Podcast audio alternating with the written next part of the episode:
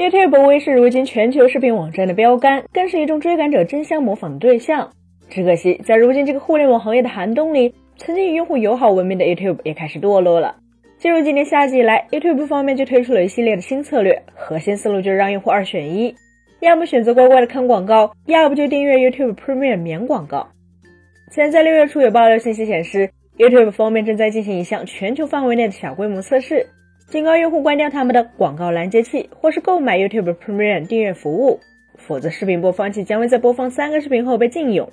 对此，谷歌方面的说法是，如果用户不把 YouTube 加入广告拦截器白名单，就可能会在极端情况下暂时禁用播放功能。随后到了七月中旬，继2018年将 YouTube Red 升级为 YouTube Premium，并同步上调订阅服务价格以来，YouTube 又一次对其进行了涨价。如今，YouTube 又有新花样了。面对用户依然大规模使用 AdBlock Plus 等广告拦截器的现状，YouTube 选择了放弃此前的做法，竟然要求用户需要强制等待三十到六十秒才能关闭提示。在此期间，只能看着谷歌要求用户放弃使用 AdBlock Plus 或开动 YouTube Premium 的通知。就等于说，YouTube 确实不会强制让用户看贴片广告，但展示广告的时间和页面必须要体验。不得不说，这一做法简直就是别出心裁。用户为什么会使用 AdBlock Plus？当然是因为广告在互联网上可谓是无孔不入，各式各样的 banner 广告、弹窗广告、开屏广告、贴片广告，几乎让大家的冲浪过程被广告填满。因此，部分用户不愿将时间浪费在看广告上。如今 YouTube 就直指核心：用户不想看广告是可以的，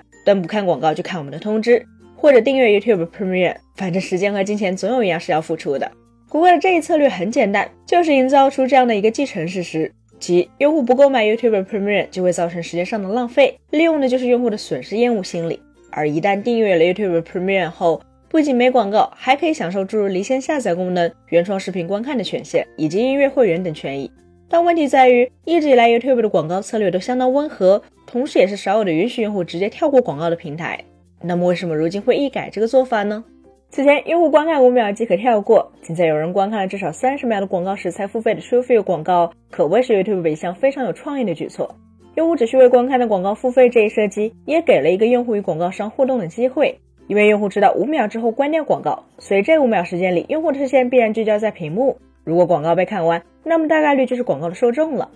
广告主只需要为潜在受众付费，用户也可以跳过广告，YouTube 还能通过广告变现。这也是为什么 TrueView 模式在过去被广告业视为经典的原因。更为重要的是，YouTube 的广告和创作者的收益是直接挂钩，而 YouTuber 制作视频又是免费提供给用户的，这就造成了虽然 YouTube 的广告确实不少，但用户为了支持喜欢的 YouTuber 也就认了。据相关统计数据显示，2023年 YouTube 方面预计广告收入为152.5亿美元，是全球最大的广告平台之一。如果脱离谷歌的体系，那么 YouTube 也将成为全球第六大广告公司，领先微软和腾讯。然而遗憾的是，美好的时光总会是短暂的。作为一个极度依赖广告业务的平台，YouTube 的情况与数字广告业或者说欧美市场的大环境息息相关。尽管在今年的第二个季度里，YouTube 广告收入为七十六点六五亿美元，同比增长百分之四点四，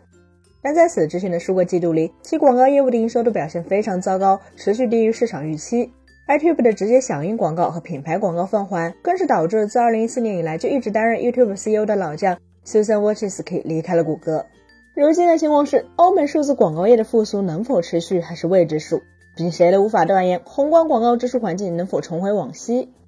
其中一个数字就能很好的说明问题。前在2021年全年，YouTube 的广告收入增长高达百分之七十六，而现在其广告业务仅仅做到了扭亏为盈，距离2021年高峰还有不小的差距。因此，有大量观点都认为，未来的不确定性导致了 YouTube 开始趋向难看。毕竟，只有手中有粮，心中才能不慌。事实上，谷歌的策略几乎绝对会有效果，因为要求每一次观看视频都得强制等待三十到六十秒，会极为影响用户体验，基本就等同于用户必须订阅 YouTube Premium。如果这一操作发生在国内市场的爱优腾身上，肯定会沸反盈天，最终对用户进行退让几乎是必然的。但是在海外市场，YouTube 的护城河实在是太深，在中长视频赛道，其几乎是用户和创作者的唯一选择。除非从此之后不看长视频，否则此次 YouTube 打击广告拦截器的操作必然就会成功。从某种意义上来说，这就是垄断带给用户的负面效应。本期节目就到这里了，更多精彩，大家可以关注我们三一生活的官网和全民大同账号查询更多信息。咱们下次再见，拜拜。